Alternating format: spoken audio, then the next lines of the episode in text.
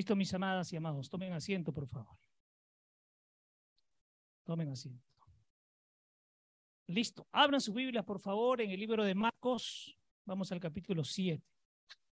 Póngale usted ahí como título esta noche, Rompiendo las tradiciones y arrancando la verdadera contaminación. Verso 1. Vinieron de Jerusalén los fariseos y algunos escribas eruditos en religión y se reunieron a su alrededor. Miren qué interesante esto. Escúcheme, por favor, quiero que tenga claro. Donde vaya el reino, no es que la religión se va a ir. La religión siempre está bordeando, siempre está rodeando. Con un único propósito. El propósito no es aprender. ¿ah? El propósito de la religión cuando rodea el reino es destruir, es apartar, es separar. Ese es el propósito de la religión cuando rodea al reino. Por eso ustedes, mis amados y amadas, tienen que estar atentos cuando hablen de reino y la gente se acerque. Si viene con un corazón dispuesto, vienen a recibir reino. Cuando vienen a cuestionar, porque vienen de otros lugares y vienen a decir, pero a mí lo que me enseñan es diferente, eso es religión. Y eso viene a dividir y eso viene a cuestionar. Entonces, hay que estar atentos. Estos religiosos, además que eran eruditos en religión, dice, ahí, ahí está, eran eruditos, o sea, no era cualquiera. Es probable que sea gente que conoce más que usted y más que yo de la Biblia y se la conoce al revés y al derecho. Y eso pasa si nosotros llevamos al reino, hay gente que te va a decir, pues yo conozco. Y usted va a hablar algo y sí, está en tal libro, está en tal versículo, está en tal capítulo. Son eruditos de religión, pero no son eruditos del reino. Repito, son eruditos de la religión, pero no son eruditos del reino. Entonces, estos jamás se acercaron, estos cuando se acercaron a Jesús, jamás vinieron para aprender. Tampoco vinieron a ser renovados. Mentira, no venían a ser renovados. Ni tampoco buscaban cambiar. O sea, esos tres elementos no había en ellos. No querían aprender, no querían renovarse y no querían cambiar. Escúcheme, el religioso nunca va a querer eso. Anótelo. El religioso no quiere aprender, no quiere ser renovado y no quiere cambiar. Y entiéndase esto. ¿Está hablando de los que pertenecen a otra religión, a otra denominación? No, aún en nuestra propia casa puede ocurrir. Si tenemos los esquemas mentales fijos y no queremos aprender, y no queremos ser renovados por el Espíritu, y no queremos cambiar, seguimos siendo religiosos. ¿Me dejo entender? mire lo que, lo que Dios nos dice en esta noche. ¿Qué querían entonces estos en realidad? Querían hacer tropezar y poner en tela de juicio la enseñanza de Jesús. Porque vamos a darnos cuenta que quien va a hablar aquí es Jesús. ¿Correcto? Entonces, ¿qué querían estos hombres? Hacerlo tropezar y poner en tela de juicio su enseñanza. ¿Saben por qué? Porque la enseñanza de Jesús parecía que iba en contra de la ley, parecía, pero nunca fue en contra de la ley, fue en contra ¿qué? de las tradiciones impuestas por seres humanos. Jesús nunca vino a pelearse con la ley, vino a qué? A ordenar para que nosotros entendamos lo que quería. Por eso lo hizo tan simple que dijo, 10 es complicado y con el no adelante se complica más. Voy a resumir esos 10 en solo dos. Y es más fácil de entender. Y siempre dijo, y ahora ustedes tienen la capacidad de decidir si lo quieren o si no lo quieren. Pero Él no vino a pelearse con la ley, vino a ordenar para que la podamos entender. En realidad lo que Jesús quería era ir en contra de las tradiciones y los mitos humanos. Los seres humanos muchas veces consideran que sus pensamientos son más importantes que los pensamientos de Dios, que sus deseos son más importantes que los deseos de Dios y que lo que ellos quieren y anhelan es más importante que lo que quiere y anhela Dios para nuestra vida. Eso hacen los religiosos le dan el primer lugar a lo que hay en su corazón y en su mente antes de darle el primer lugar a lo que Dios está poniendo, a lo que Dios está diciendo, a lo que Dios está deseando. Eso ocurre. Entonces, repito, no vayamos a entender, mis amados, y esto es bueno que Dios nos diga así, que porque estamos aquí nosotros ya somos netos de reino y los que están afuera no son de reino. Si yo estoy aquí y sigo pensando a mi manera, sin acatar lo que Dios quiere, no soy de reino, soy de religión porque el religioso hace las cosas a su manera, no a la manera de Dios. Miren qué tremendo, estamos en el verso 1, vamos, verso 2, verso 2. Porque habían notado estos, estos fariseos y estos eruditos habían notado, es decir, habían visto que algunos de sus discípulos, los discípulos de Jesús, comían el pan con manos manchadas, es decir, con las manos impuras. ¿Por qué? Porque no se la habían lavado. Es decir, no cumplían, aquí está la clave, con el ritual de lavárselas antes de las comidas. O sea, estos estaban más preocupados del ritual que de la esencia para la cual estaban reunidos. Y hay gente que anda parametrándonos. Mire, el religioso siempre te va a decir, tienes que hacer esto, tienes que hacer el otro, tienes que hacer esto. Y no se da cuenta que Dios está pidiendo otras cosas. Y siempre estás listo y presto para señalarte estás haciendo las cosas mal. Pero hay un detalle en los religiosos, que son expertos en decir qué hacer, pero son inexpertos en hacer ellos mismos lo que enseñan. Esa característica tienen los religiosos, expertos en decirte qué hacer, pero ellos mismos no hacen lo que te dicen. Vamos acá. Los religiosos siempre vienen para hallar culpables. Anota, los religiosos siempre vienen a hallar culpables, porque eso hace la religión. La religión siempre está buscando culpables. Siempre está buscando a los pecadores, no para regenerarlos, sino para señalarlos y decirles, eres un pecador, estás haciendo las cosas mal. Y claro, eso lo tenemos que decir, pero ¿qué más ofrecemos después de eso? ¿Les damos cuál es la salida? ¿Qué deberían de hacer? ¿Los apoyamos? ¿Los aconsejamos? ¿Los acompañamos? Porque ahí está la clave. Les repito, los religiosos siempre vienen para hallar culpables, porque la religión siempre vino para buscar culpables. A Jesús lo hicieron culpable sin tener culpa. Eso hace la religión. Siempre presto a poder señalar. La religión siempre está señalando tus defectos, tus defectos, tus defectos, tus defectos, tus defectos. Pero no es capaz de decir, estos son los míos, estos son los míos, estos son los míos. Eso hace la religión. Continúo. Vienen, escuche, escuche por favor, porque hoy usted tiene que despertar a esto que es tremendo. Los religiosos vienen para hacerte preguntas sobre tus fracasos.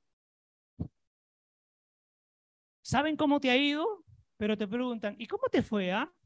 Porque gozan cuando de ti sale una expresión de, no, no lo pude lograr. Ah, y peor cuando hay algún religioso y algo habrás hecho mal, por eso que no has salido. El religioso siempre está para hacerte preguntas sobre tu fracaso, sobre tus tropiezos. Anótelo, por favor, porque yo quiero que se lo lleve esta noche. Sobre tu fracaso, sobre tus tropiezos, sobre tus errores. Siempre está señalándote tus errores, el religioso o la religiosa. ¿Ok? ¿Con qué propósito? De señalarte y con eso sentirse que están un peldaño más arriba que tú. Eso hace el religioso. Te señala tus fracasos para hacerte sentir mal y con eso se sienten que están un peldaño más arriba que tú. El religioso siempre se siente que está un peldaño más arriba que tú. Porque siempre te va a preguntar por tus fracasos, por tus errores. Y cuando haces algo bien o adquieres, Dios te proveyó de algo pequeño, por más insignificante que sea, siempre será motivo de burla. Y nunca sabrán valorar y decir, qué bueno, te felicito que lo hayas conseguido porque Dios te lo dio. Siempre buscarán menoscabar o menospreciar lo que alcanzas. Eso hace un religioso, porque quiere sentirse siempre por encima de ti. Entonces siempre menoscaba lo que puedas lograr a través de Dios. Puede ser algo muy pequeño, pero Dios te lo dio a ti. No se lo dio a ellos. Y como no se los dio, está buscando qué menoscabarte, qué señalarte. Por eso siempre cuando algo ocurra, por eso siempre yo digo, tengan cuidado las cosas que cuentan, porque llegará el momento en que las personas ¿y cómo te fue? ¿Qué? ¿Todavía? ¿Qué esto? ¿Qué? Ah? Y siempre te van a estar señalando tus fracasos y tus tropiezos. Y finalmente deberíamos ir al Padre a contarle nuestras cosas, no a los demás salir corriendo a buscar ayuda. El Padre siempre será quien nos tenga que guiar. Pero cuídense, por favor, porque estos, estos fariseos y escribas que eran eruditos habían venido y lo rodearon a Jesús. Cualquiera diría, oye, se van a sentar como el resto a aprender. No, no, no, no, no, no. Vinieron a cuestionarlo a Jesús. Vinieron a poner a prueba sus enseñanzas y a buscarle dónde está el error para decir, hey, este va en contra de la ley. Porque si ustedes leen antes, en el capítulo 3 me parece, ya había venido un grupo de eruditos a ver lo que Jesús había hablado y ya tenían una idea de quién era Jesús. Y estos que vinieron, vinieron simplemente a señalarlo, esperaban el error para decir, hey, este está haciendo cosas en contra de la ley. Y eso hace la religión. Siempre buscando el defecto. No ve lo que Dios puede hacer, por más pequeño que sea. Dios está haciendo algo. ¿Y cómo no alegrarnos de lo que alguien pueda conseguir porque Dios se lo dio? Cuídense de la envidia, porque la envidia nunca buscará que ustedes avancen y progresen. Si yo no puedo, tú tampoco lo vas a hacer. Si yo no lo alcancé, no voy a permitir que tú tampoco lo alcances. Eso hace la envidia. Y ustedes vayan al Padre para que el Padre le diga qué es lo correcto y cuáles son sus deseos para con ustedes. Y no se traigan abajo los deseos de Dios. Continúo. Verso 3. Pues los fariseos y todos los judíos no comen si no se lavan cuidadosamente las manos, aferrándose firmemente a las tradiciones de los ancianos. Tradiciones. ¿Qué es una tradición? Algo que se dijo en algún tiempo y se mantiene y se mantiene y se mantiene y se mantiene y se mantiene. Pero Jesús no vino a mantener las tradiciones. ¿Vino a qué? A romperlas porque estaba trayendo algo nuevo. No se pueden mantener en las tradiciones. O la gloria de ayer es la misma que la de hoy, y la de hoy es la misma que la de mañana. Yo sigo viviendo en la gloria de ayer. Si vivo en la gloria de ayer, ya me quedé desfasado. Tengo que subirme a la gloria que trae hoy Dios. Y hoy disfruto de la gloria de Dios y si mañana trae otra, tengo que desprenderme de la de hoy para agarrarme la de mañana. ¿Cómo puedo agarrarme la de mañana si sigo agarrado de acá y de la otra? ¿Qué, me estiro? No, no, mis amados y amadas. Tenemos que avanzar en lo que Dios está trayendo. Por eso, estos eruditos mantenían las tradiciones. Estos iban para allá y Jesús iba para el otro lado. Estos seguían extendiendo las tradiciones y Jesús venía rompiendo las tradiciones. No la ley, las tradiciones humanas. Eso venía haciendo el Señor. Entonces, anoten por favor ahí. Los religiosos consideran que cumplir ciertas cosas es indispensable. Los religiosos consideran que cumplir ciertas cosas, ciertas pautas ya establecidas, se vuelve indispensable. Es indispensable, que no se puede vivir sin eso. No, no, no, no. Para nosotros el único indispensable es Jesucristo. Todo lo demás es pasajero. Y nosotros mismos somos pasajeros.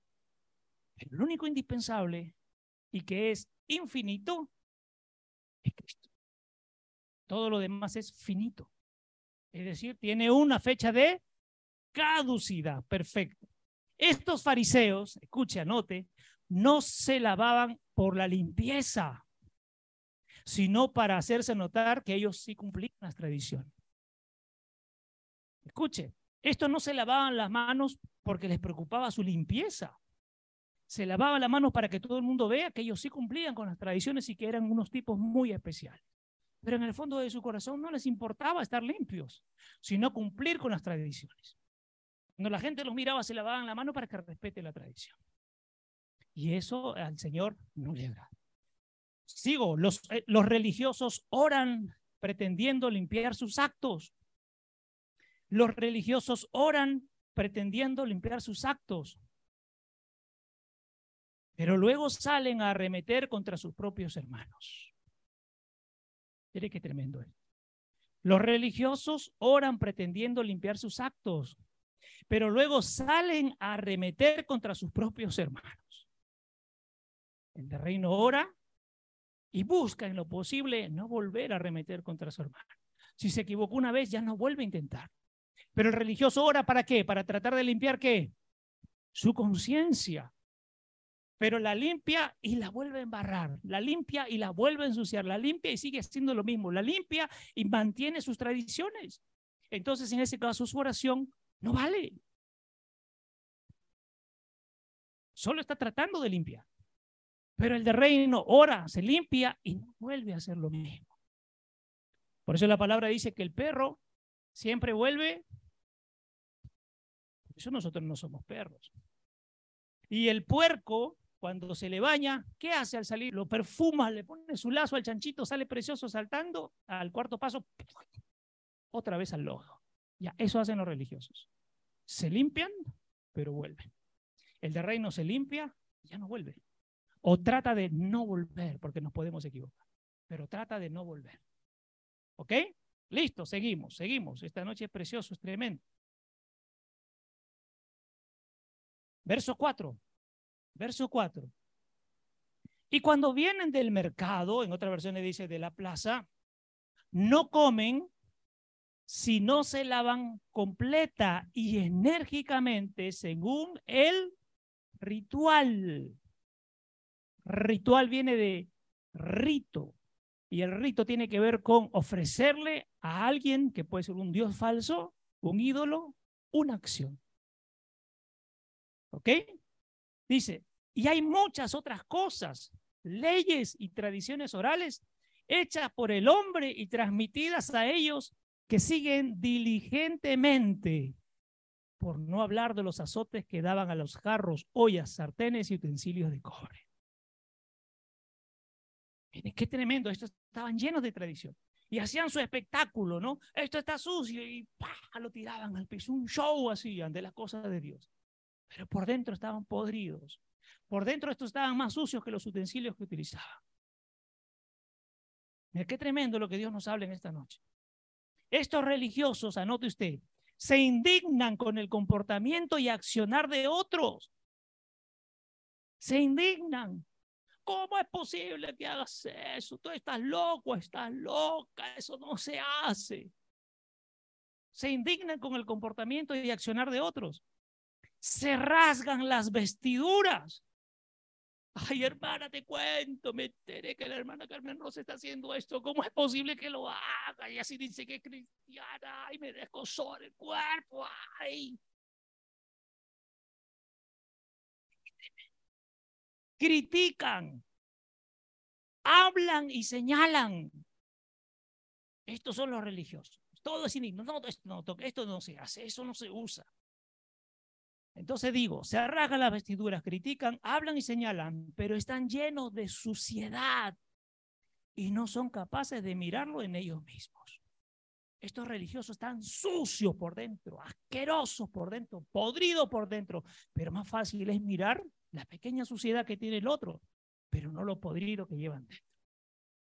Esto hace el religioso, siempre señalando, siempre criticando, siempre hablando, no, no dan oportunidades a los demás de que puedan decir algo, te atropellan. Te atropellan. Ese es el religioso. Yo les enseñaba hace algún tiempo, religioso, ¿cuál es su mejor defensa? Atropellarte. Tú vas a decir algo y te atropellan.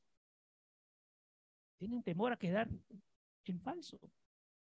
Ustedes me hicieron una pregunta y no la sé, les tengo que no lo sé.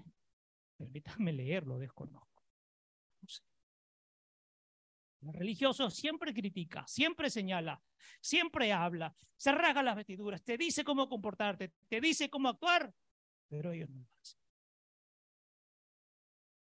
Es pura religión, es pura pantalla, es pura actuación. Sigo, verso 5. Aquí viene la primera arremetida.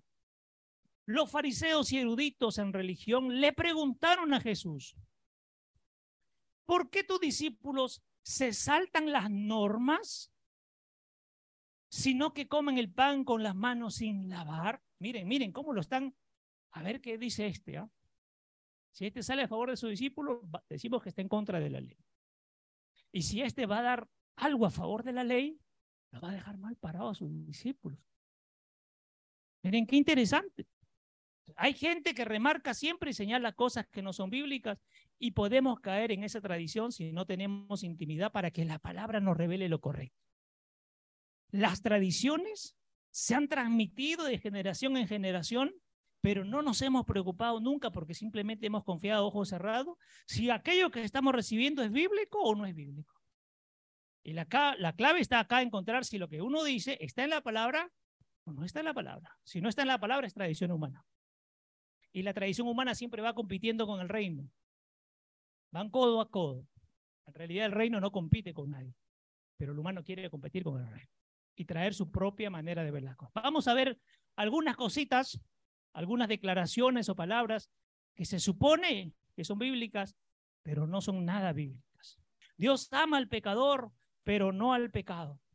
No es bíblico. Otro, tú encárgate de mis cosas, que yo me encargo de las tuyas. ¿Cuántas veces lo hemos escuchado, no es cierto? El Señor dice que yo me encargue de sus cosas y Él se encarga de las mías. No es bíblico. Solo se sobreentiende que se va a encargar de nuestras cosas, pero no es bíblico. Otro. Todos somos hijos de Dios. ¿Cómo un demonio puede ser hijo de Dios? Es una creación de Dios, pero no es un hijo de Dios. ¿Cómo que el que anda en pecado va a ser un hijo de Dios? Dios no tiene hijos pecadores y Él es pureza, limpieza, luz. Si este hombre o mujer se arrepiente y vuelve a la senda, al camino, claro que sí, se convierte en un hijo de Dios. Pero si no, no son hijos de Dios. Si está matando, si está fornicando, si está adulterando, ¿cómo va a ser un hijo de Dios? Otro, ayúdate, que yo te ayudaré. ¿Dónde dice eso en la Biblia? Escucha, escucha, pues, y los religiosos meten mucho esto. Y no es bíblico. Ayúdate, que yo te ayudaré. Otro, otro. De repente lo han escuchado. Cuando alguien muere, Dios gana un angelito. Dios bendice al dador alegre. ¿Lo han escuchado o no? No, no es, la palabra no dice Dios bendice. ¿Qué dice la palabra? Dios ama. Porque ahí se toma, ah, si yo doy con alegría, Él me tiene que devolver al 100% lo que yo doy. Así nos dice la palabra. Dios ama al dador alegre. ¿Por qué? Por la condición de qué? De tu corazón. No por lo que das. Nosotros somos trapo de inmundicia. ¿Qué? Yo no soy trapo de inmundicia. Que nos haya lavado el Señor de nuestras inmundicias es una cosa, pero no somos trapo de inmundicia. Dios no usa trapos. Dios usa gente, no trapos. Que te limpie tu inmundicia, que te limpie tu suciedad. Sí. Mire qué precioso. Si tú esperas del lugar donde tú estés, Él te va a sacar. te va a lavar y te va a volver a reutilizar. Ustedes conocen religiosos que se castigan y se latigan. Soy lo peor, soy lo, me lo merezco. Esa es la vida que Dios me ha dado. Esa no es la vida que Dios te ha dado. Esa es la vida que tú te has generado por tu comportamiento, tu conducta, tus decisiones, etcétera, para bien o para mal. Eso es lo que tú te has generado. Pero no es que Dios lo haya hecho. Otro, los frutos de la carne y los frutos del espíritu. No, no, los frutos de quién son? Del espíritu. ¿Y de la carne qué son? Las obras, o sea, las acciones. No es un fruto, son las acciones. En fin, aquí tengo una lista larga de muchas cosas. Listo, verso 6. Respondiendo Jesús,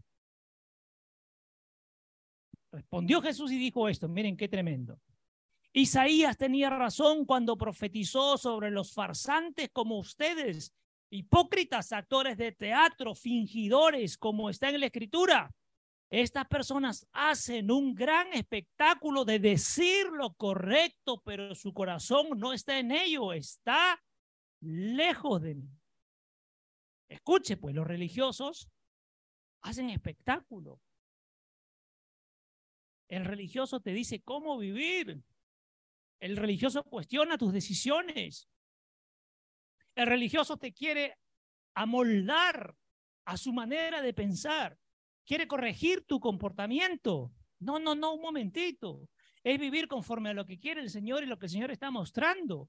Por eso dice, te enseñan y te dicen qué es lo correcto. Pero ellos no hacen lo correcto.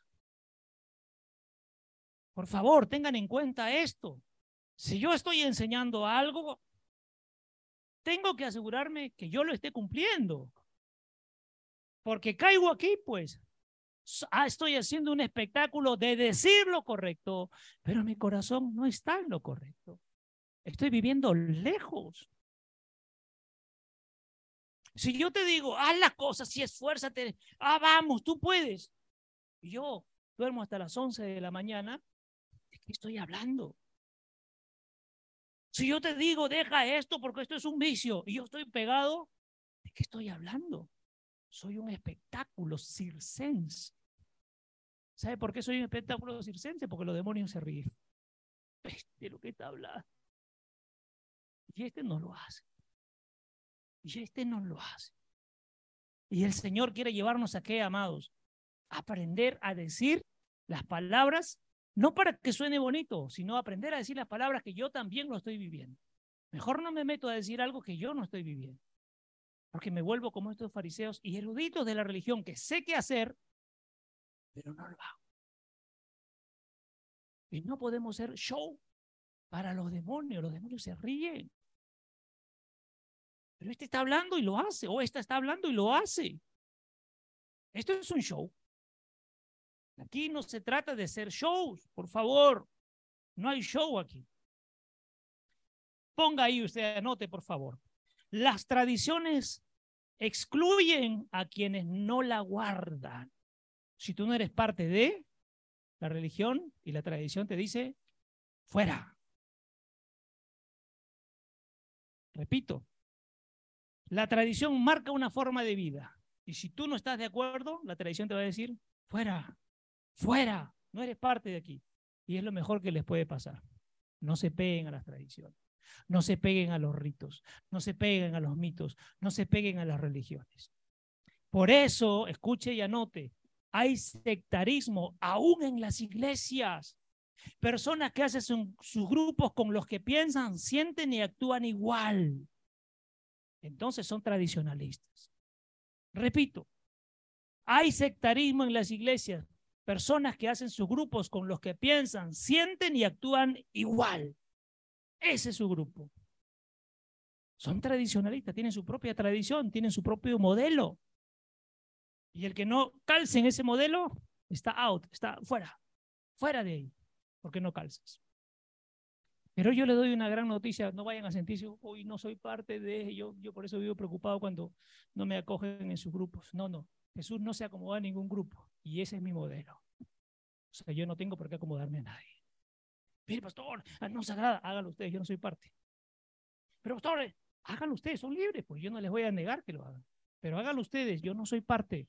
Porque si mi modelo es Jesús y Jesús no lo hacía, yo no tengo por qué hacer. Pero si ustedes lo quieren hacer, háganlo. Mi modelo es Jesús. Si él no lo hacía, yo no tengo por qué hacer. No por agradar al resto, y cuando hay sectarismo se parten las cosas. Y empiezan las rivalidades y los desencuentros y las envidias y los celos, porque no eres parte de lo que yo pienso, siento o digo. Pero yo digo, siéntanse tranquilos. Si a Jesús lo excluyeron de casi todo. Hay más, él mismo se excluía. Aquí Jesús habló fuertemente al llamarlos hipócritas. Hay gente que dice, Jesús Nunca habló fuerte. Aquí está, te está diciendo. ¿Cómo que no habló fuerte? Fuerte al llamarlos hipócritas, porque hablan bonito, pero no son capaces de doblegarse. Esto es tremendo. Hablan bonito, pero a sí mismos, a su yo, no son capaces de doblegar y romper con su yo. Para que el yo del Cristo sea el que fluya. Para el yo del Cristo sea el que gobierna. No se doblega. Están atados a su propio yo. Suenan bien, pero tienen una disonancia interna. En psicología se usa mucho este término disonancia. Escuche, consonancia es cuando hay relación entre lo que digo, pienso y hago. Y disonancia es pienso una cosa, digo otra cosa y hago otra cosa. Eso es disonancia. Y nosotros tenemos que buscar qué cosa? La consonancia, no la disonancia. La disonancia suena precioso, pero huele feo. Repito, la disonancia suena precioso, pero huele feo. Amados y amadas, busquen vivir en consonancia. Repito, ¿ah?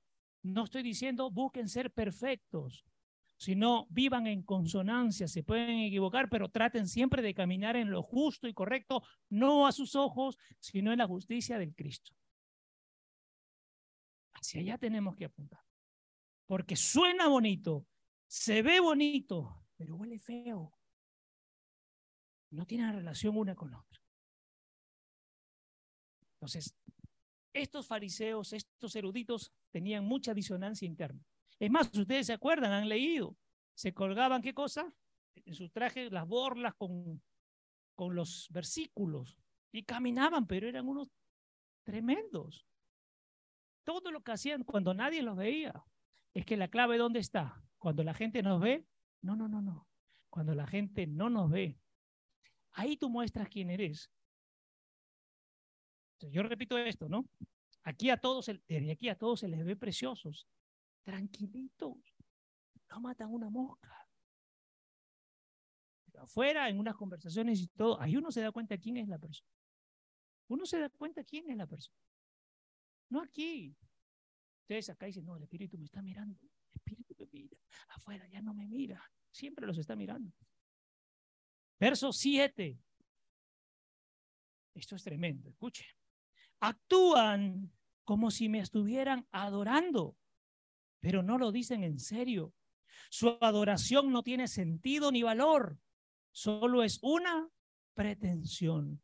Solo me usan como tapadera para enseñar lo que se les antoja, enseñando los preceptos de los hombres como doctrinas, dando a sus tradiciones el mismo peso que a las escrituras tremendo que alguien venga acá a enseñar su tradición y cree que su tradición está al nivel de las escrituras. No, no, nada que ver. La tradición de los hombres no tiene peso ni valor. Son las escrituras lo que tiene el valor. Por eso siempre yo les he dicho, todo lo que escuchen, sea aquí en otro lado, tiene que tener una base bíblica. Si no tiene fundamento en la palabra, no viene de Dios, pues. No viene de Dios despierte. No es porque el pastor hable bonito, se vista bien, huela Paco Rabán. Sigo entonces. Siete, vuelvo a leerlo. Actúan como si me estuvieran adorando, pero no lo dicen en serio. Su adoración no tiene sentido ni valor, solo es una pretensión. Solo me usan como una tapadera para enseñar lo que se les antoja, enseñando los preceptos de los hombres como doctrinas, dando sus tradiciones el mismo peso que las escrituras. Las escrituras, las escrituras, las escrituras. No mi tradición, no lo que yo creo, no lo que yo considero. Yo ponía aquí, anótenlo, usan máscaras de religiosidad y espiritualidad. Solo son máscaras, pero se siguen moviendo por su propio parecer. Se siguen moviendo por su propio parecer. Cambian lo de Dios por su propia sabiduría. Se mueven por su propio parecer. Cambian lo de Dios por su propia sabiduría. Y saben, sabemos todos, mis amados, que la sabiduría del hombre, ¿qué es? Limitado. Tiene un techo. Hasta ahí llega. Entonces, no puedo cambiar mi sabiduría, canjear mi sabiduría por lo que Dios quiere. No puedo, no puedo. Yo soy limitado. Todos somos limitados. No pensamos como Dios. Nosotros tenemos límites, Dios no tiene límites. No podemos canjear lo de Dios por lo que yo creo o considero. Ahí hay una máscara, ¿de acuerdo? Una máscara de espiritualidad, pero que no es nada espiritual. Verso 8. Abandonando, despreciando y descuidando el mandato de Dios y se aferran fielmente, adoptan las últimas modas y las tradiciones de los hombres. Aquí está. Más claro no puede ser. Abandonan, desprecian y descuidan lo que Dios ha mandado. Y se aferran o adoptan a las modas, lo que dice el amigo, lo que dice la amiga. a ver, tú qué me aconsejas, a ver, tú qué me dices. Dios me dice esto, pero tú qué me dices, tú qué crees, qué es mejor para mí. Recuerde, si la, la persona que usted le pide consejo ha fracasado en el área que usted le pide consejo, nunca le dará el mejor consejo y le dirá, como yo no lo logré, tú tampoco. Por eso cuando tengan planes y cosas, ¿saben a quién tienen que contárselo? A Dios. No vayan a la gente. En el corazón del hombre que hay, dice la palabra, maldad y envidia y celo. Siempre habrá. Y no te van a desear lo mejor. No te van a desear lo mejor. Vuelvo a leerlo, perdón. abandonando, despreciando y descuidando el mandato de Dios y se aferran fielmente y adoptan las últimas modas y las tradiciones de los hombres. Nueve. Continuó. Está Jesús hablando, ¿no? Bien por ti, dice. Ah, ¿te gusta hacer eso? O sea, echar por la borda lo que Dios ha mandado. ¿Te gusta? Bien, pues por ti. Hazlo. Sigue nomás. Amados, yo quiero que ustedes entiendan que Dios no tiene problemas. Si ustedes abortan lo de Dios, Dios dice, ¿qué puedo hacer por ti? ¿Qué puedo hacer por ti? A ver, miren, yo te digo esto, pero Señor, yo quiero por acá. Bueno, vaya a hacerlo. Elenita, yo te digo esto, pero Señor, no me gusta, yo quiero. Ah, ¿quieres hacer otro? Vaya a hacer. O sea, Dios no tiene problema. ¿Ustedes creen que yo voy a decir, ay, cómo es posible? Bueno, bueno. Te deshaces y anulas el mandamiento de Dios para no tener inconvenientes en seguir las modas religiosas, tu tradición y tus reglamentos. Nos deshacemos de lo de Dios para seguir haciendo qué cosa? Nuestro deseo. Lo que manda nuestra carne, nuestro pensamiento. Hay gente que dice, a mí me ha hablado Dios. Escuche, yo le voy a preguntar a varios, ¿así te ha hablado Dios? Dame el versículo que te habló Dios. A ver si lo entendiste bien. O usaste otra versión en quechua, tal vez, por eso no lo has entendido. A mí me dijo Dios, van a traer su versión. O sea, Dios dice una cosa, es ambivalente, y al mes cambia, y después vuelve a cambiar, y después retoma, y después lo anula, y después retoma, y después lo anula, y después lo... Así es Dios. ¿Ah? Claro. Por favor. Entonces, apunte usted ahí. Esto diría el Señor a los que les gusta hacer su voluntad, su propia voluntad, no la de Dios, sino la de la, de la persona. Esto diría Dios, apunta. Van a la iglesia, mas su corazón está lejos de mí.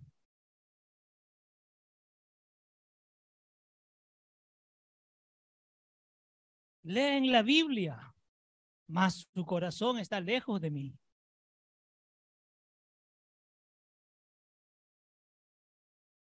Oran elocuentemente,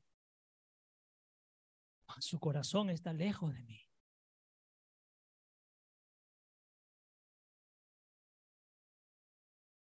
Contribuyen con dinero, mas su corazón está lejos de mí.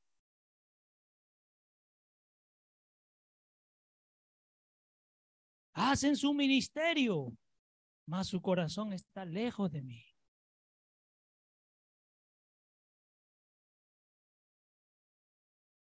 Aman cantar, mas su corazón está lejos de mí.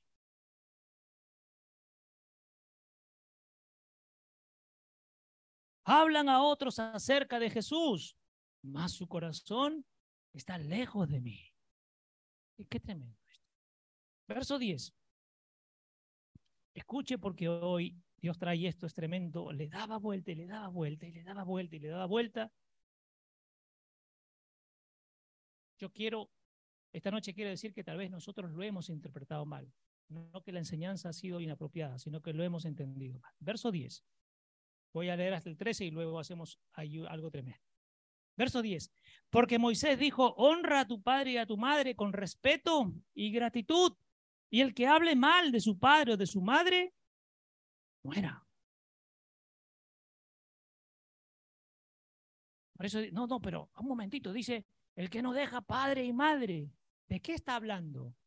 ¿De que los abandones? Que no te pegues. Rompe los lazos afectivos, pero honralos, pero dale su lugar. ¿Correcto? Once. Escuche, esto es tremendo. Pero tú te escabulles diciendo que es perfectamente aceptable decirle a tu padre o a tu madre, regalo lo que te debía se lo he dado como regalo a Dios. ¿Cuántas veces hemos enseñado que de Dios, si ustedes lo creen así, Dios tiene su parte? Y tú no puedes decir, mamá, papá, no te puedo dar porque ya se lo di a Dios. No me pidas nada porque ya se lo di a Dios. Así no es. Porque una vez Ariel trajo una enseñanza preciosa. ¿Cuánto nos da Dios? El 100%, ¿no es cierto? Y Dios, ¿qué nos dice? Traigan qué? El 10% y quédense con lo mío que es el 90%. O sea, del 90% podrías darle a tu padre y a tu madre. No del 10%. Qué fácil es decir, no, que ya se lo di. Y no me alcanza, tienes el 90%. Continúo, 12. Miren lo que dice esta versión. Liberándose así de la obligación hacia el padre o la madre, porque ayudarlos violaría tu voto del corbán. ¿Qué es el corbán? Todo lo que ha sido dado para Dios, lo que pertenece a Dios, se lo doy. Entonces no te puedo ayudar porque estaría anulando mi pacto con Dios. Mentira. Tienes el 90% que es de Dios y te lo ha dado. Te lo ha dejado. ¿O crees que más valor tiene el 10% que el 90%? Al menos que la matemática sea al revés. Y Dios te dice, solo dame el 10. Y quédate con el 90, que además es mío, pero te lo doy. Y de ese 90, ¿no podrías dar otro 10%? Y te quedarías aún con 80%. Dios, ahora, ahora viene algo tremendo. Pero hay otras cosas que no miramos y sí lo gastamos. Pero para Dios y para los padres no hay. Pero para las cosas banales sí hay, alcanza. Es más, si se les sacaba sus 80%, sacan su tarjeta de crédito y amplían por 100% más. Piensen, amados y amadas. Y le dicen al padre y a la madre, no puedo ayudarte, no puedo ayudar. Porque además Pablo enseñó que el que no deja, no, eso no enseñó Pablo. Pablo dijo dejar la parte afectiva, porque si Dios te llama, tú vas primero, porque tú le perteneces a Dios, pero no te olvides, pues. Y el que no deja a sus hijos, por eso, ¿qué me importa? Yo me voy y que mis hijos vean cómo lo solucionan. A ver, a ver, a ver un momentito. Entonces, ¿qué tipo de padre creó Dios en ti? ¿Cuál es la imagen del padre que tiene? ¿Dios te abandona? ¿Como hijo te deja de dar? ¿No te ayuda?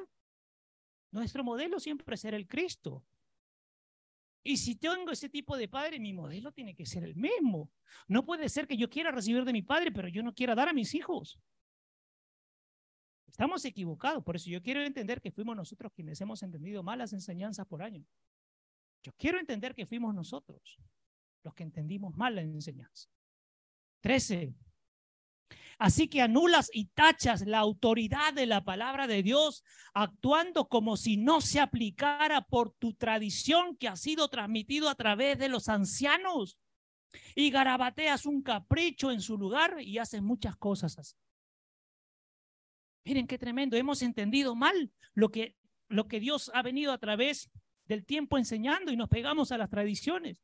Y en lugar de obedecer a Dios, preferimos nuestros caprichos. Nuestros caprichos ocupan el primer lugar. Hay gente que se demora en procesar, por no decir otra cosa, que se gasta su dinero en cosas que no sirven porque no se van a llevar nada. Nada. ¿Cómo vinieron al mundo cuando nacieron? ¿Cómo? ¿Y cómo se van a ir? Dios nos está hablando que no seamos tan insensatos. Para Dios no hay, para mis padres no hay, pero para comprarme tonterías, sí hay. Por eso hay gente banal. Hasta ahora no entró el reino. No les entró el reino. Anoten ahora ustedes, por favor, que esto iba poniendo Dios a lo largo del desarrollo. Acabemos con la falsa enseñanza y lo que parece correcto por lo que en realidad es correcto.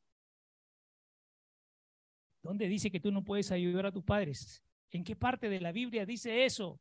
Lo que te dice, no te pegues al punto de depender tanto que si algún día no están, te demueras. Hay gente que abre en el cajón que me voy con mi papá y mi mamá. Mentira, es un espectáculo. Es un espectáculo. Ámalos, honralos, porque la honra, el hijo que honra a los padres, tiene larga vida. Es una promesa de Dios. Y Dios cumple sus promesas. Escucha, escucha, escucha. Acá viene esto tremendo. En base a lo que acabamos de leer del 10 al 13. Dices que honras al Señor y no le traes lo que a Él le corresponde. Anoten, por favor. Hay gente que dice, no, no, yo estoy, esto es para honrar al Señor. Y no le honran.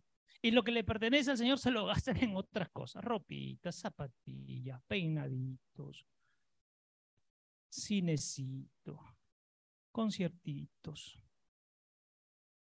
que te dejan cada vez más vacío. Dices que honras al Señor y no le traes lo que a Él le corresponde. Y no porque el Señor lo necesite, ¿ah? ya esto lo hemos enseñado. Es un bien para ti. Te cambia tu corazón. Otro, apunte, apunte, por favor. Luego, te niegas a ayudar a tus padres porque dices que le, que le das a Dios, pero tampoco es verdad. Te niegas a ayudar a tus padres porque dicen, no, papá, mamá, no te puedo ayudar porque esto es sagrado, esto es de Dios, pero tampoco se lo das a Dios. Lo sagrado es andar comiendo cosas que te hacen daño, ¿no? Andar comprando cosas que no te van a cambiar. Escúchame, podrás vestirte precioso, elegante, de marca. Pégate las etiquetas de las marcas por tu cara para que te vean. Pero por dentro sigue siendo el mismo. No sirve, no sirve, no sirve, no sirve. Otro, anote. Pero para las cosas superficiales, tus caprichos mundanos y otras cosas, siempre tienes. Para las cosas superficiales, tus caprichos mundanos y otras cosas, siempre tienes. Siempre. Otro. Anulas la verdad de Dios. Anulas la verdad de Dios y vas por las tradiciones impuestas por los hombres.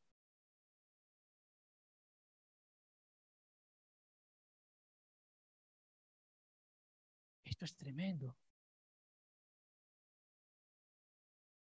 Lo que acabamos de hablar ahorita es una verdad de Dios, lo que le corresponde a Dios y lo que pueden ser para tu padre. Y anulas esto por las tradiciones humanas, las modas, por lo que te gusta, por lo que te encanta, etcétera, etcétera, etcétera. Y hoy te lo digo porque aquí me lo puso Dios. Si sigues haciendo esto, eres un religioso hipócrita como los fariseos y eruditos. Anota, si sigues haciendo esto, eres un religioso hipócrita como los fariseos y como los eruditos. Verso 14. 14. Después de volver a reunir a la multitud, empezó a decirles, escúchenme atentamente todos, oigan y entiendan lo que les digo. Aquí viene otra cosa tremenda que también yo quiero pensar que lo hemos entendido mal. Yo he visto gente pararse en los púlpitos para hablar, ves que eso no importa, al final, no, no, no, que Dios nos siga rompiendo. Le doy gracias a Dios que sigue rompiendo esquemas viejos. Se dice aquí, Escuchen atentamente, presten atención, no se duermen, no pestañean, no cierren los ojos, dejen el celular, dejen de chatear, presten atención, oigan y ahora entiendan lo que les quiero decir, dice Jesús. No hay nada fuera del hombre como la comida, está siendo específico, está hablando de un área, porque a veces hemos entrado en las tres áreas y aquí no está hablando de las tres áreas, está hablando de qué parte. Entonces escuche, por favor. No hay nada fuera del hombre como la comida que al entrar en él pueda contaminar moral o espiritualmente su vida. Por eso escucha aquí, si habla de comida, está hablando que solamente podría llegar a contaminar aquí. La comida no lo va a contaminar ni aquí ni aquí. Pero la mala enseñanza ha dicho, ves, come lo que quieras porque no te contamina. No, no. Dice, aquí, aquí, no dice acá, la comida, ¿cómo te puede afectar el alma? La comida, ¿cómo te puede afectar el espíritu? Te va a afectar el cuerpo. Por eso escuche, por favor. Vuelvo a leerlo, vuelvo a leerlo. No hay nada fuera del hombre como la comida que al entrar en él pueda contaminar moral o espiritualmente su vida. No hay forma. Pero las cosas que salen del corazón de un hombre, esa es la verdadera contaminación y lo que lo deshonra. Quiero entender, anote por favor.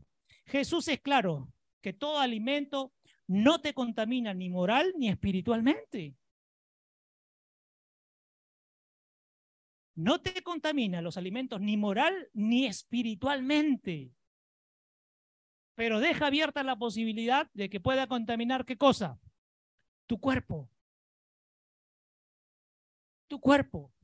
Si no veamos, el azúcar, hay gente que le gustan los dulces, los caramelos, el chocolate y, en su café cuatro, cinco cucharas de azúcar. Y está comprobado que el azúcar alimenta cualquier tipo de cáncer que tengas en el cuerpo. Sigue comiendo azúcar, sigue dando el crecimiento al cáncer.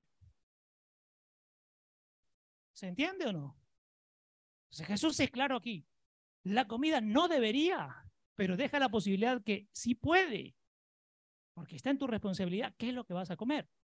Entonces vuelvo aquí. Pero hay cosas que no son comida, anota por favor, pero hay cosas que no son comida, que entran y sí contaminan. Escuche por favor, porque esto es tremendo. Esto Dios lo, mostraba y lo revelaba. Aquí está hablando de la comida nada más. ¿No es cierto? La comida es para el cuerpo. Pero ahora escuche, hay cosas de afuera que sí pueden contaminar a tu alma y a tu espíritu. Esto lo ponía Dios, es tremendo. Vamos a un ejemplo sencillo. Si veo pornografía, viene de afuera hacia adentro, ¿qué termina contaminando? Si me presto para el chisme y hablar de un hermano, una hermana, de un líder, de cualquier persona, de mi barrio, aunque sea, viene de afuera hacia adentro. ¿Y qué contamina? ¿Correcto? Quiero que esta noche presten atención, por favor, porque Dios es claro. Porque siempre hay cosas, si estamos caminando el reino, también se mueve el reino del diablo, ¿correcto? Si esto es bueno, este siempre va a traer qué cosas? Cosas malas. Parecería que son inofensivas, pero siempre vienen a hacerte daño. Y Dios quiere mostrarnos esta noche que hay cosas que parecen que no, pero que sí. Pero que sí. Continúo, continúo, continúo. Y que al ingresar pornografía, chisme, estas cosas, eso será lo que vomites. Por eso dicen, no es lo que entra en el cuerpo, sino lo que sale. Si tú ves pornografía, estás metido en chisme, estás metido en esas cosas, eso es lo que vas a vomitar. Eso será tu tema de conversación. Si los jóvenes, adolescentes, se están metiendo en pornografía y cuando se juntan entre ellos, ¿de qué van a hablar? Mira, Sócrates dijo esta cosa a Jesús. No, no, pornografía.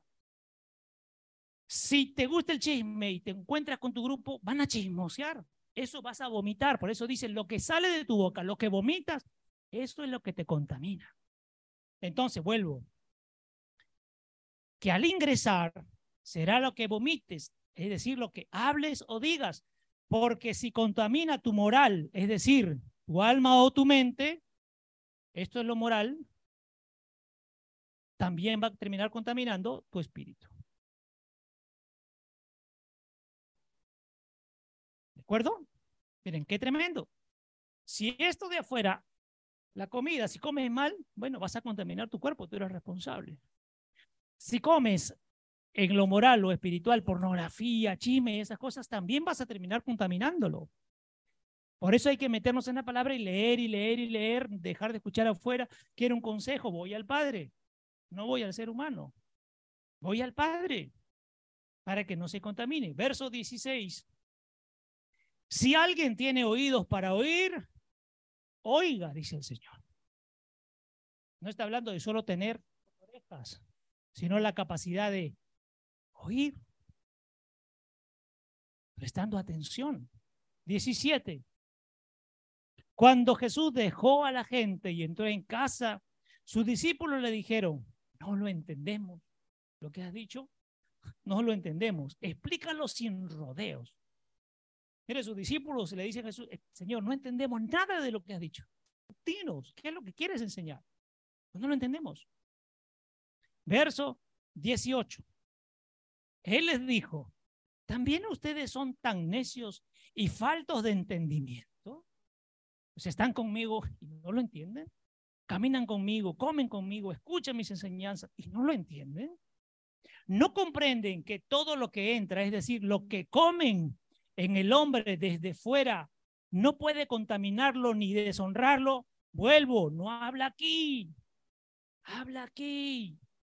Lo que tú comes, no esta área no puede ser contaminada. Dígame cómo un alimento puede pasar a tu pensamiento. No hay, no hay forma, no hay forma. ¿Correcto? Entonces, repito, no comprenden que todo lo que entra comen en el hombre desde fuera, desde fuera, no puede contaminarlo ni deshonrarlo, puesto que no entra en su corazón, sino en su estómago. Ahí está la explicación. La comida no va a entrar aquí. Aquí está el corazón. Va a entrar aquí.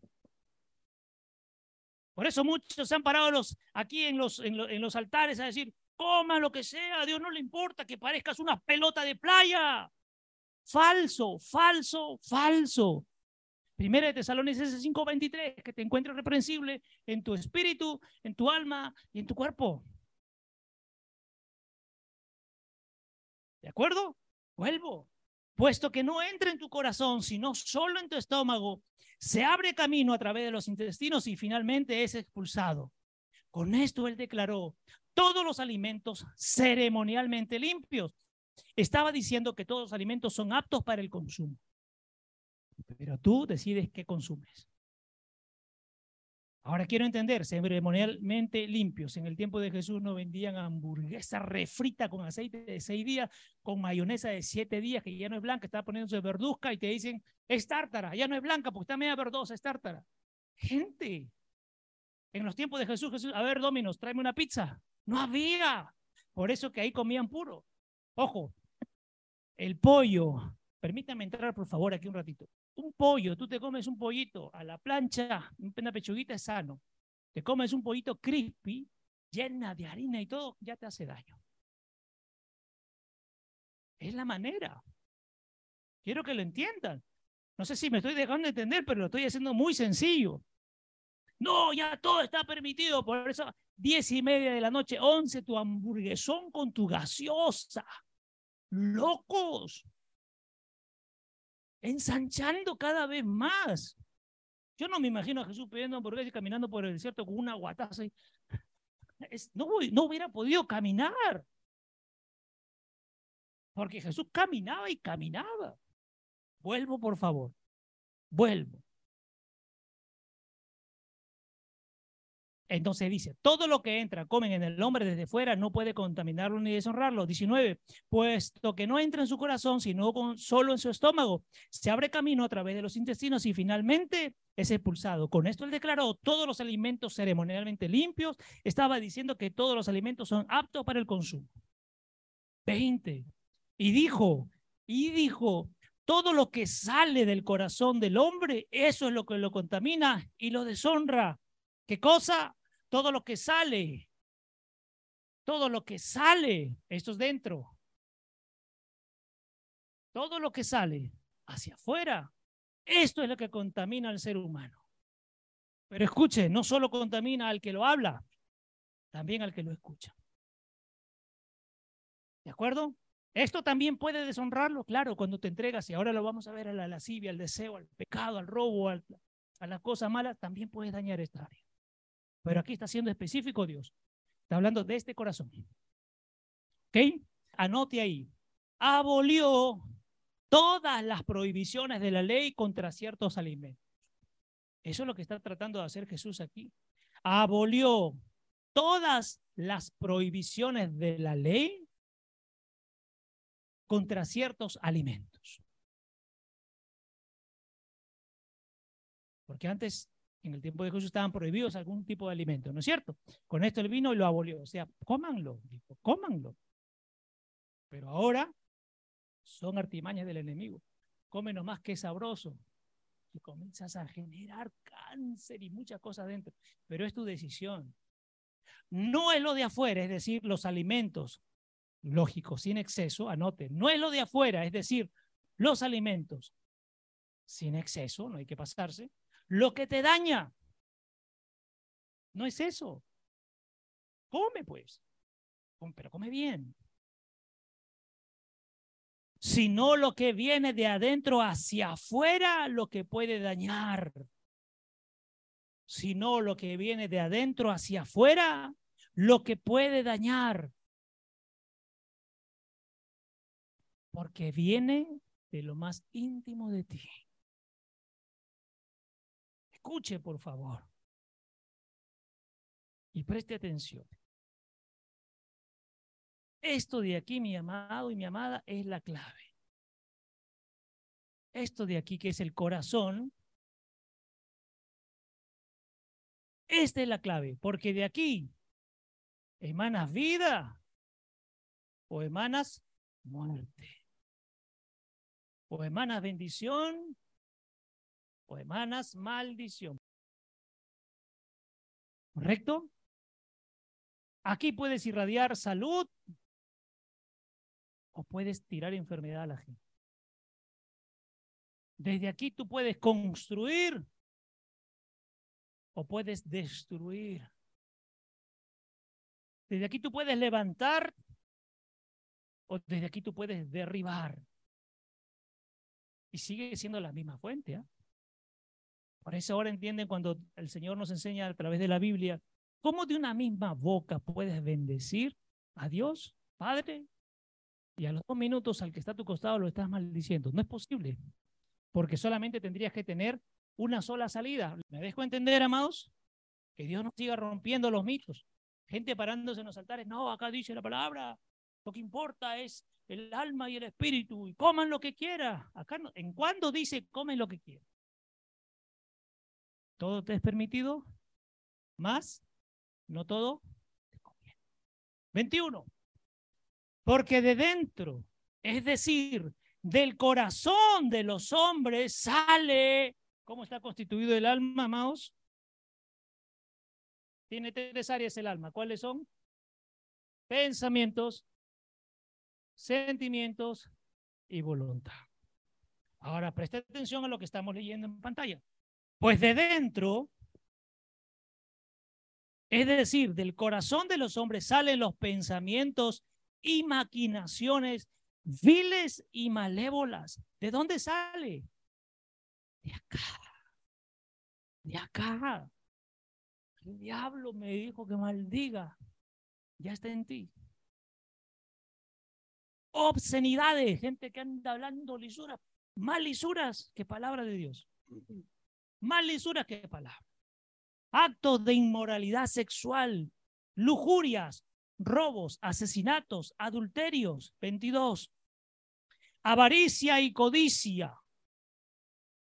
Depravación, maldad, tratos engañosos. Parece bueno, pero si estás haciendo las cosas chuecas, no viene de Dios con seguridad. Conductas desenfrenadas, juergas, envidia y celos. Y me decir, bien, aunque sea algo pequeñito, y Dios lo puso bien, mujer bendecida. Aprendan a bendecir. Abran su boca para bendecir. No lo sobreentiendan, porque la bendición es un deseo bueno hacia el otro. No lo sobreentiendan. Miradas mezquinas. El mezquino quiere lo ancho para él, angosto para él. Y si vamos a la palabra, la puerta ancha es la mala. Y la puerta angosta es Jesucristo. Cuidado con eso. Continúo.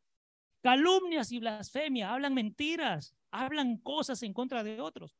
Orgullosos, arrogantes y necios. El necio es una persona que tiene un mal juicio. Anota, el necio siempre tiene un mal juicio.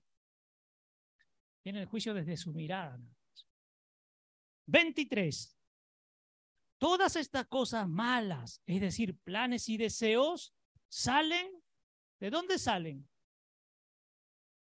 Cuando uno le desea mal a otro, está chimoseando, está envidiando, está celando, está rajando, y eso viene de adentro. Si viene de adentro, quiere decir que ¿dónde está alojado? En ti, pues, en tu corazón, está alojado. ¿Y, y a qué se trata de qué, mis amados? No decir, ay, ¿por qué me pasa? No. Cuando el Señor dice, escúcheme, por favor, aléjate de los pecadores, aléjate, no es que tú le digas, fo, fo, fo, fo, Aléjate es, hey, tengo que darme cuenta yo, ¿por qué no me conviene estar ahí? Pero no son ellos, soy yo el que tiene que darse cuenta. Es fácil, sal de aquí, tú no estás en mi nivel. Los fariseos y los eruditos hacían esto. ¿Por qué no se lava la mano tus discípulos? Nosotros estamos en otro nivel. O sea, miren al otro por encima del hombro. Y cuando el Señor te dice, aléjate, no es maltrátalos, sino revísate ¿Por qué no te conviene estar allí? Aléjate, no por ellos, por ti. Hay que entender esto. Por eso que hay gente que anda maltratando a otro. Pero si tú eres así, pero si tú vas a, pero si tú vas a. No, no, no, no, no, no. Es para que nos demos cuenta por qué no debemos decir eso. ¿Qué hay en nosotros que tiene que seguir siendo cambiado? Por eso la religión anda maltratando a todo el mundo. Ellos son así, ellos son así. No, no, no. Señor dice, detente revísate a ti, ¿por qué no te conviene estar allí? Tal vez seas peor que ellos. Y si te pegas, terminas peor que ellos también. Esto es lo que nos enseña la palabra. No a maltratar a los demás. No a que ustedes sean motivo de burla, sino a cuidar porque yo no debo de hablar esto. Eso es lo que Dios está pidiendo para nosotros. Si nos movemos en reino, esto tiene que ser nuestro mover, nuestro accionar. Qué fácil es señalar al mi frente. Pero no me gusta que me señalen a mí. Y en realidad nadie debe señalar a nadie, sino cada uno ser consciente y meterse dentro y se revise. ¿Qué es lo que está saliendo de adentro hacia afuera? ¿Qué es lo que yo estoy vomitando? Porque la palabra es fuerte, dice, es un vómito. ¿Qué quiere decir un vómito? Que no es nada que agradable, que es desecho, que es desperdicio, es algo que, que hay demasiado dentro de ti y tiene que salir. Bueno, eso, miren qué tremendo. Voy acá de nuevo, 23. Todas estas cosas malas, que son los planes y deseos, salen de dentro y es vómito y contaminan y deshonran al hombre. ¿A quién deshonra? Si yo hablo de Miriam, ¿a quién deshonro? ¿A Miriam? A mí mismo. Me estoy deshonrando a mí, me estoy contaminando yo y a quien le estoy contando y lo escucha, también lo estoy contaminando y también lo estoy deshonrando, no a la persona de la cual estoy hablando. ¿Se entiende esto, mis amados? Por eso Dios dice, cuídate. Aléjate, no por ellos, porque tú tienes que seguir siendo trabajado y procesado. Pues es fácil señalar a los demás. Cuando yo señalo, yo ya me siento que estoy perfecto. Y dice, aléjate porque, hey, necesita ser procesado procesado. Continúo. Y cierro con esto. Ahí está la fuente de vuestra contaminación. En su corazón. Aquí está la fuente, mis amados, de la contaminación. Aquí. Aquí. Y esto es lo que tiene que ser transformado. Nuestro corazón. Nuestro corazón. Por eso qué tremendo cuando, cuando el Señor ponía esta palabra y el título, rompiendo las tradiciones. Lo primero es romper la tradición. Si Dios está trayendo cosas nuevas, ¿por qué se aferran? qué? qué se aferran? ¿Por qué se siguen agarrando con uñas y dientes de ahí?